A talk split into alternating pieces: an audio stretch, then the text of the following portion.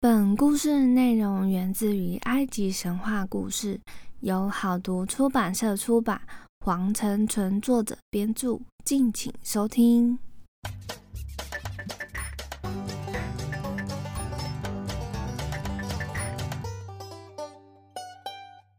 欢迎收听翻译机说神话，我是翻译机。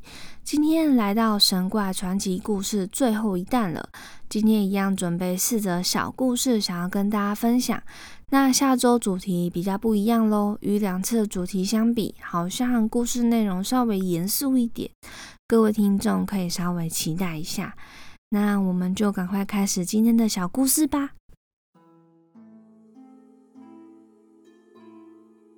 故事一：富翁之死。从前有一个富翁，他家境非常富有，拥有无数的家禽和牲口，无边无际的田地，家里堆满了金银财宝。他享受着人间的荣华富贵，但他非常怕死。一提到死，他总是心惊肉跳，忐忑不安。于是，富翁每天向地下的冥王祈祷，请求冥王在他死期来临之时，派使者来事先告诉他，好让他做好充分的准备。富翁一直过着安定的生活，家畜兴旺，财产也管理得非常好。他只有一个心事，就是尽量多积聚黄金。富翁心里想：何必这么早怕死呢？当死神对自己说：“你准备好吧，我要带你去阴间了。”那时也还来得及忏悔自己的罪孽，带着纯洁的良心死去。富翁就怀着这样的想法，一年又一年的生活着。有一天，他知道死神夺走了他羊群中的一只羊，但一只羊对富翁来说算得了什么呢？富翁不在乎失去了一只羊。过了不久，富翁的牧群染上了瘟疫。每天都要死一只羊或一匹马、一头牛。这时，富翁心里有点害怕。他心里想：但愿死神夺走我的牲口，只要不要碰我就好了。后来，富翁的孩子病了，一个接一个的死去。富翁心里非常害怕，但是却一点办法也没有。最后，富翁的妻子也生病了，死神很快的又带走他的妻子。此时，富翁提心吊胆的过日子，总是害怕死神会突然降临到自己的身上来。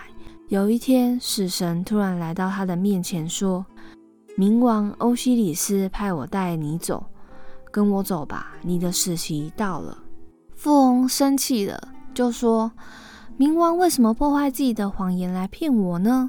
死神说：“冥王并没有破坏，他是遵守诺言的。”而且他从来没有骗过人。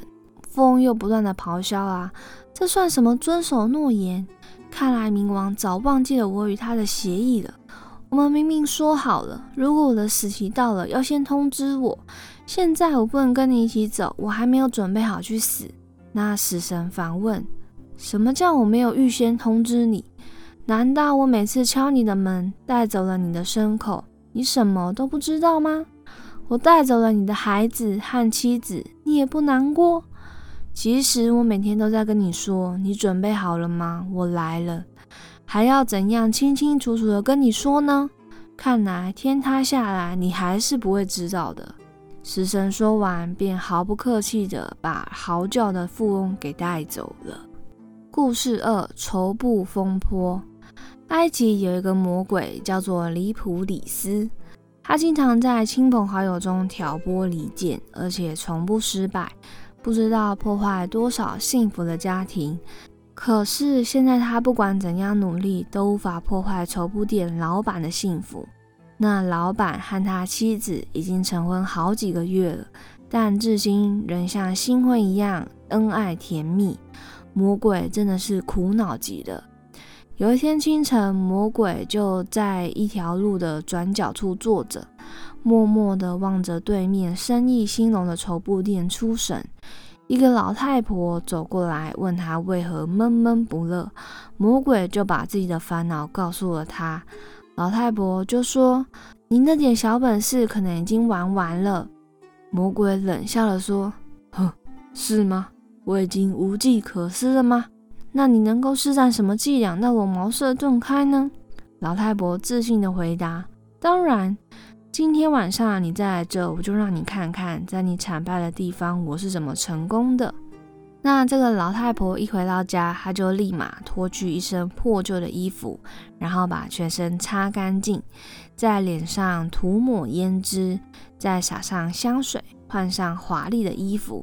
这时候，她已经变成一位有身份地位的阔太太了。当打扮过后的老太太呢，一走进绸布店，从她身上的香水味就断定她是位有身份的顾客。赶紧笑容可掬的迎上前去，点头哈腰，准备为她效劳。那老太婆就要老板把店里最好的绸布拿来给她挑选。但是老板呢要巴结她嘛，但是他不知道老太婆是要给年轻人买的，还是给上了年纪的人买的。那老夫人就说：“哦，坦白跟你说吧。”这是一个我为一个我根本不认识的人买的，她是一个已经结婚的女人，我的儿子却爱她爱得快要发疯了，真叫我苦恼。这是我儿子要我为他挑选的。那老板呢，最后就帮老太太拿定了主意，剪了一块最好的绸布，他把绸布小心地折起来。当老板转过身去拿包装纸时，老太太突然就把点着的烟靠近料子，就这样有好几层都烧出了窟窿。那老板呢就看到啦，就慷慨的呢提出要给他再换一块绸布。那老太太执意不肯，他说他烧坏的地方都在边上，聪明的裁缝师在剪裁时会设法避开的。那老板也就明白他的意思。把绸布给包好，老太太就这样离开了绸布店。之后呢，老太太就走没多久，她就停下来敲门。这个是店老板的家门口，出来开门的呢，就是老板的妻子。那老太太呢，就和蔼可亲的说：“早安，我今天太累了，感到有一点头晕。你这方便给点水喝，让我进去休息一下吗？”那这个老板的妻子就说：“当然啦，老太太，快进来吧，好好休息一下。”那老板的妻子就刚走出房间，老太太就把藏在怀里的绸布拿出来，放在自己身旁的椅子上，并用靠垫把这包绸布挡住。老太太喝完水，与女主人寒暄几句后，就起身告辞了。晚上，老板呢就从店里回家，来到客厅的椅子上坐下来休息。他挪开椅子上的靠垫，准备伸展一下。就在此时，他发现那包绸布，心里纳闷的想：“嗯，这个是今天妻子出去买的吗？”然后就问妻子有没有出去。妻子就说：“没有啊，我今天特别忙，哪有时间离开家？”丈夫又问妻子：“那是来了客人吗？”然后妻子就说。也没有啊，但确实是有一位老太太敲门要进来要水喝，并在这里休息了一下。那这包东西很有可能就是他的嘛，所以他们呢就还是打开了一下，确保没有比较容易腐烂的东西。那这个老板呢就趁妻子不在时回到客厅看一看那里面是什么东西。当老板看到包里面的东西，心中隐约有不好的感觉。他用手一抖，把绸布抖开。当他看到料子边上有烟烧的窟窿时，一种不祥之兆出现在他脑海里：他的妻子对他不忠。原来那位老太太说的已婚的女人就是他，所以老板心里嫉妒和悲愤交加的情绪，他就跑到厨房，二话不说。抓住妻子就是一顿狠狠的拳打脚踢，骂她是个爱说谎的人，是骗子和不贞的妇人。那可怜的妻子完全就不知道发生什么事啦，百口莫辩。那但是她越哭着求情，丈夫越打骂的厉害。最后，他就气急败坏的把所有拿到的东西就乱砸，闹得不可开支。邻居和过路人都在房子外面围观，以为绸布店老板今天突然发狂了。这时候，魔鬼和老太婆他们就站在马路对面，一直在观看他所制造的一场灾难。那老太婆就问魔鬼说：“你认为我的本事如何？”魔鬼就说：“太棒了，地狱里所有魔女加起来都比不过你呢。老太婆就说：“我不需要花很多时间就能使他们重新和好，亲密如初。”魔鬼当然就不相信啊。那老太婆一样不服输，他就说：“在明天中午之前，准备把你这句话给收回去吧。”说完，他也就离开了。第二天早上，他就把自己打扮成那个受人尊敬的阔太太样子，就从容的走进绸布店当中。那老太婆呢，就走到老板面前，温和的说：“你好，我的孩子。昨天我从你这买的绸布，看来没有好运。刚开始我不小心用烟烧了几个洞，后来我又把它忘在你家客厅的椅子上了。我儿子对我大发雷霆。”本来他打算昨晚把它给他的情人，可是我没有什么，可是我有什么办法呢？从你这离开，路上走着，热得我快昏倒了。幸好我找对了人家，敲开门，歇了一会，又喝了点水。你的妻子待人真好。那这时候听他说话的老板，顿时觉得天上的天使突然把天堂的大门一下子向他打开了。他转忧为喜的跟这位夫人说：“请不要再提了，夫人，您现在是来取回你的绸布吧？”那夫人就说：“对呀。”那这位老板呢，他就一口气跑回家里，因为他没有带到店里面去。当他找到绸布，把它交给老太太，他又马上跑回家里拥抱妻子。咒骂自己的粗鲁，请求他的原谅，而深爱丈夫的妻子当然乐意原谅他。两夫妻又回复到那些卿卿我我的甜蜜当中。那这魔鬼呢，又看到了这个和好的幸福情景，心中嫉妒的要命，他的一切心血都泡汤了。他看到那个老太太快步向他走来，他不想要被凡人嘲笑，立即收起他头上的双脚，化作精灵。钻进了最深的地下去了。故事三：不知道害怕的人。从前，埃及有一个青年，他的名字叫做特拉里斯。他的父亲早就离开人世了，爷爷是他唯一的亲人。他们俩相依为命，生活过得很清贫。特里拉斯性格倔强，胆子非常的大。从来不知道天下有害怕两个字，因此常常对别人说：“天底下没有什么东西让我感到害怕、胆怯，更不用说让我吓得发抖了。”那大家都听了，都想着各式各样的办法来吓他，但都失败了。那他的爷爷呢，也就是也想要用个办法让他害怕一次这样子。那有一天夜里。特拉里斯出去了，到了天黑还没有回家。爷爷他就找来一个稻草，然后做成一个稻草人。那爷爷他就举着这个草人，躲在特拉里斯会经过的路旁，这样子。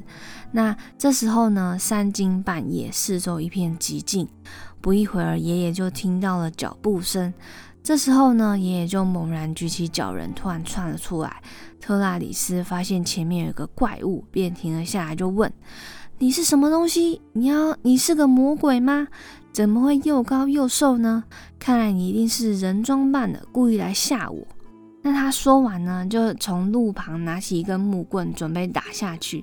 这时候爷爷呢，就扔下草人，就说：“哎，你住手，看看我是谁。”然后没想到就是爷爷这样子。第二天呢，特拉里斯夜打草人这个事情就在人们中传开了。这个传着传着就传到埃及法老的耳里。那法老呢就很感兴趣，所以呢就当然要测试他一下，所以就把这个特拉里斯叫到面前来，他要亲自考验他。那第二天呢，特拉里斯就来到皇宫，法老就召见了他和爷爷。法老面对满朝大臣说：“各位，这个青年天不怕地不怕，我现在就要考验他。到时候如果魔鬼吃了他，大家不要谴责我。如果他能在王宫后面的小山的破庙度过一夜，我一定会将女儿嫁给他。”特拉里斯一听到法老的话，顿时背脊一阵寒意，其他人听了也都为他捏一把冷汗。因为小山上这位破庙正是魔鬼出没的地方，被称为魔窟。过去许多过路人在庙中借宿，到了夜晚都被魔鬼挖去心脏，吸干血，第二天就变成了一副骷髅。所以法老一提到王宫后的破庙，大家心里都发毛。那特拉里斯的爷爷呢，就看见法老要将自己的孙子放进神庙过夜，赶紧跪在地上向法老求饶。但是特拉里斯却若无其事的答应法老这个要求。黄昏时分，特拉里斯就背起行囊，告别爷爷后，就准备到破庙里去。到了之后呢，他就打开行囊，点燃小油灯，躺下准备休息。法老还命令四位魔术师在外面看看他有什么举动。这样子，到了半夜时分，特拉里斯在朦胧中听见庙外有狼嚎的声音，接着一阵巨响，一个魔鬼从墙壁中钻了出来。特拉里斯赶紧翻身下床，坐在亮着灯的桌子旁边。他定神一看，魔鬼呢，他就慢慢的走到桌子旁边。铜铃般大的两眼凶狠地盯着特拉里斯，特拉里斯开始有些紧张，但很快就沉住了气，对魔鬼吼说：“你是干什么的？为什么要这样盯着我看？看你的样子，好像死了儿子一样。”那魔鬼都不讲话，又在慢慢的靠近他。特拉里斯又马上说：“站住，别靠近我，有话就说，你对我不怀好意。”那魔鬼呢，还是都没有发出声音，乖乖的就站在原地不动了。后来特拉里斯呢，冷不防抓住魔鬼的胳膊，捏住了他的手，使劲吃奶的力气，用力的掐。魔鬼被掐得怪叫起来，拼命的挣脱特拉里斯的手，逃跑了。这时又有五个魔鬼出现了，他们刚一落地，就看到自己的同伴喊叫着往外跑，相互惊奇的议论纷纷的说。天哪，不得了了！这是不是专治魔鬼的神明啊？过去我们天天讲，今天终于遇上了，我们快逃吧！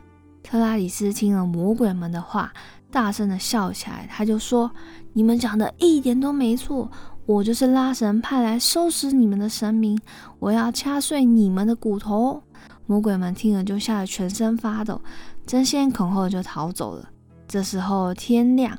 特拉里斯征服了魔鬼，平安度过一夜。他没有表现出恐惧的样子，更别说是发抖了。那太阳升起来，特拉里斯就准备好行囊，背在肩上，回到皇宫，向法老报告他平安回来了。那这四位魔术师也都回来了，他们就向法老报告了昨晚发生的情况。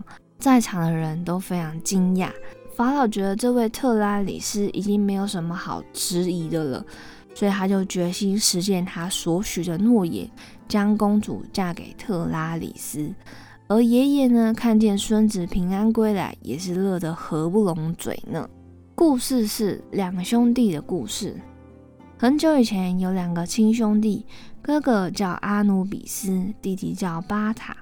阿努比斯有家有妻，和弟弟住在一起。年轻的弟弟就像哥哥的儿子一样，为哥哥剪裁衣服、赶牲口去田里工作等等。他替他耕地，替他收割，替他做各种工作。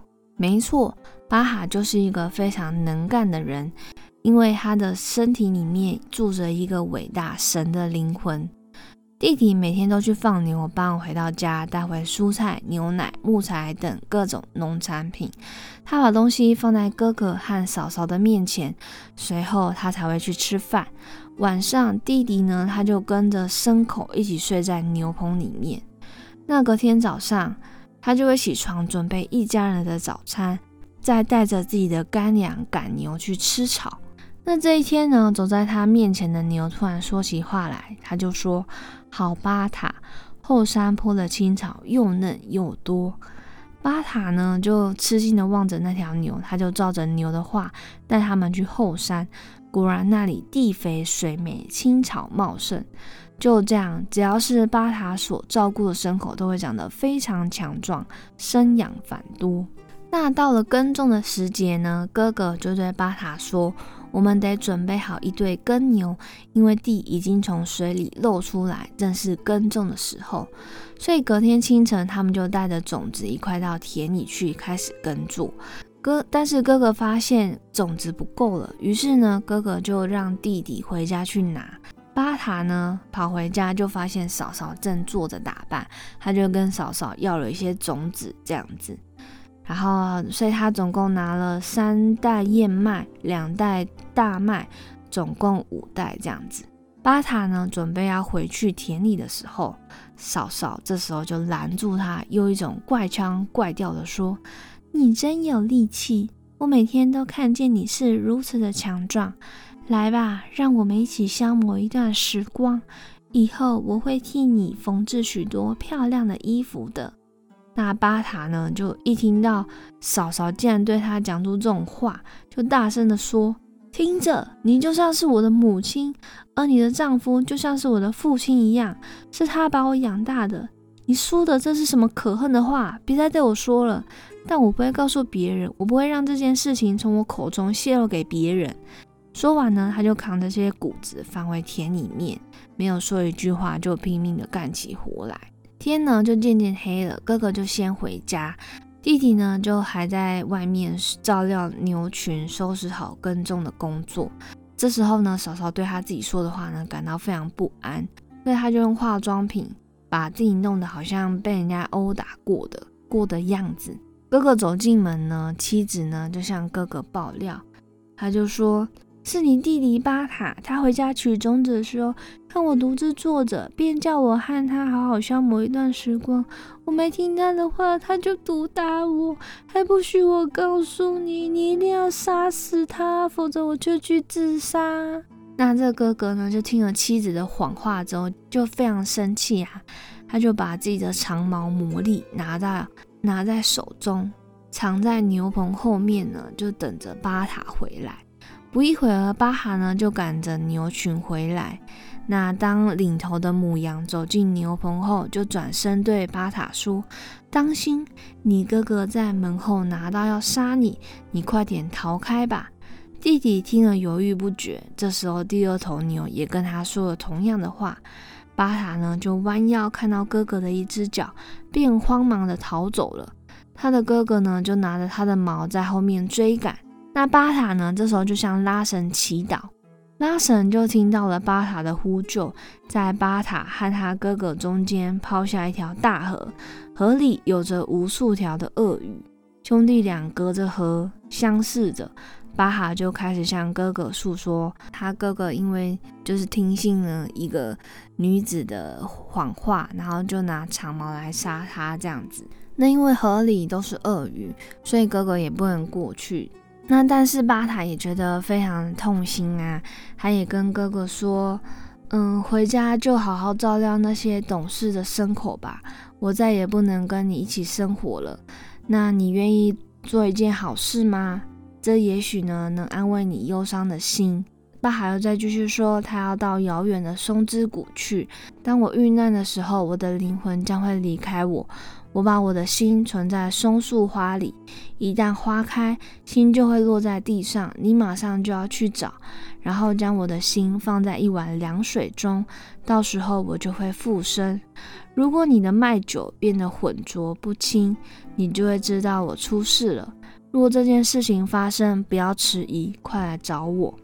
那巴哈说完，就朝着松之谷走去了。哥哥阿努比斯就思绪纷乱的回到家里，生气的就杀死那个可恶的女人，把她的尸体就扔给狗吃，然后抱头痛哭，呼唤着他那可怜的弟弟。那时间就过得很快，弟弟巴塔来到松之谷，独自生活了几年。他每天以打猎为生，并把心存放在巨大松树的一朵花里。那有一天呢，他就遇到巡视天下的众神，众神同声的说：“啊，巴塔，众神的母牛，你独自一人在此，离开家乡，是否因为你哥哥他已杀了他的妻子，你所受的伤害已经得到报偿了？因为他们呢都非常替他难过，拉神呢就决定替巴塔造一个妻子，好让他不会那么孤单，这样子。”所以呢，这位妻子巴哈就非常喜欢他啊。巴哈就整日打猎，将猎物呢就放在他的面前，这样子，他还把他所有的一切都告诉了他。那有一天呢，巴哈就一如往常的去打猎，他妻子呢就走出门去，徘徊在屋旁里的松树下，然后他就看见海慢慢的在他面前长了起来，他就赶快跑到屋子里去。海呢却对松树说：“替我抓住它。”松树就夺走了一束他的头发，海水呢就将这一束头发带到埃及，飘到。法老的洗衣工那里，那这束头发的香味便渗入法老的衣服。日复一日呢，法老就被这束散发着清香的头发给迷惑了。他唤来有学士的书记询问，他们对法老说：“这束头发是拉神的一个女儿所有，她身上有众神的血意，这是从另外一个国度来的敬礼。陛下应该派使者去寻找她。”特别是去松之谷的使者，一定要让许多人保护着去引他。那法老呢，就派遣使者出发了。许多天后，出使国外的人纷纷回来向法老报告，但是去松之谷的人没有回来，因为巴塔将他们都杀了。只剩下一个人逃回来向法老报告。法老派了许多士兵，带了许多首饰和礼物，再次前往松之谷。这次巴哈的妻子被豪华的礼物给迷惑，跟着他们一同回到埃及，受到全国人民的欢迎。法老非常喜欢他，赐给他第一夫人的头衔。他引诱着这个妻子谈谈她的丈夫，于是他就对法老说：“把松树砍倒。”法老呢就马上派了士兵带着斧头去砍那棵松树。巴塔的心呢就掉在地上，他就立即倒地身亡。在家里的哥哥呢，发现麦酒浑浊不清，想起了弟弟的话，他就马上出发到松之谷寻找弟弟的心。历经三年才找到弟弟的尸体，却找不到他的心，但他却没有放弃。第四年开始呢，他就一直徘徊在松树下。忽然，他就发现了一个果子，然后仔细一看，哦。既然是弟弟的心脏啊，他就马上拿了一碗凉水，把它放进去，然后如平常一样坐下来。当夜晚来临时，巴哈的心饮水后，他的身体开始扭动。他张开眼睛看着他的哥哥，他的心仍在水碗中。于是阿努比斯把那种水给他喝，他的心就回到原位，像从前一样。兄弟俩高兴万分，抱头痛哭。然后巴哈就对哥哥说：“听着，我要把自己变成一头有美丽颜色的公牛，是人们从未见过的。你要坐在我的背上，当太阳升起时，我们就会在我妻子住的地方，我好报仇。你要把我带到法老那里去，他会因为你带了一个宝物给他，而赐给你许多金银财宝，然后你就回到你的村子里去。”那天明之后呢，巴哈就果然变成一头牛，就到了埃及他妻子的这个国度这样子。那法老呢，一见到这头牛就非常高兴。隔天呢，巴哈果然就变成一头牛，阿努比斯就骑在他的背上。在天明时，到了法老的王宫，法老一见到他，当然就非常高兴啦。不但赐给他阿努比斯许多仆人、金银财宝，还为巴塔变成的牛举行了一场盛大的祭典。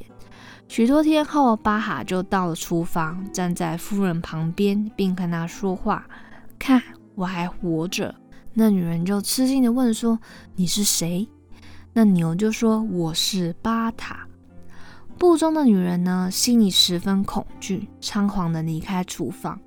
当晚，法老坐下来与他享用餐点时，他便要求说：“让我吃这头牛的肝，因为它一点用处也没有。”那法老虽然有一点舍不得，还是答应那头公牛作为祭品。那头公牛就被杀死了。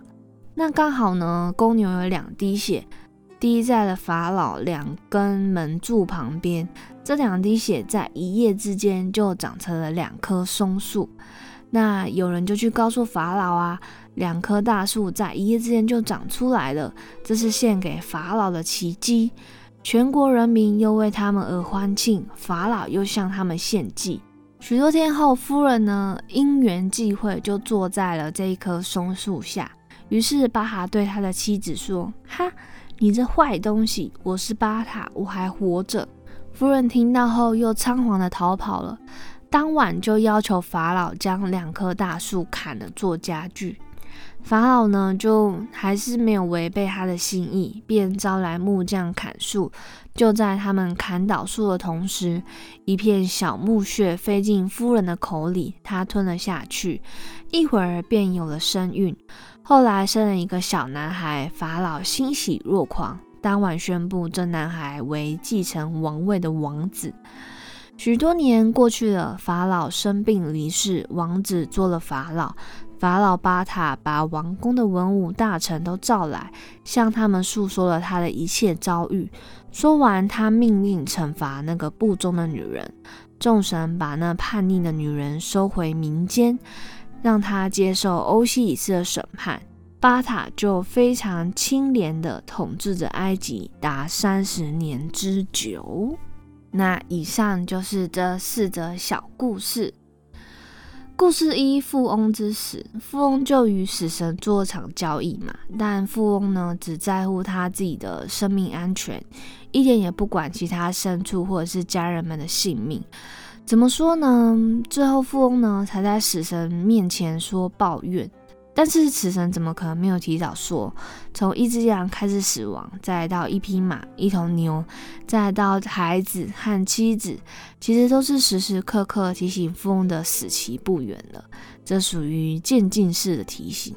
那富翁呢？不仅没有看懂，还不懂珍惜身旁人的生命，只在乎自己，就在提醒我们人切记不要自私自利，要多多要多多珍惜身旁的人事物。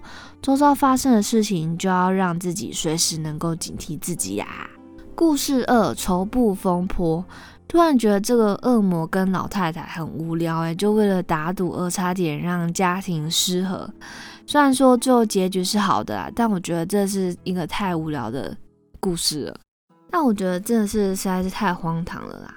那突然想到，其实我之前也有让家庭差点失和的时候，就是我以前在大学时候在补习班打工，工作内容就是电访。与家长一起讨论孩子的情况。那那时候呢，我就打 A 的电话，但我说成是 B 的名字。刚好 A 爸爸的手机被 A 妈妈的手机给接到，所以妈妈就说：“嗯，不是诶，我们家没有这人，你打错电话喽。”那挂掉之后，我就才发现我讲错名字，那就再打过去一次。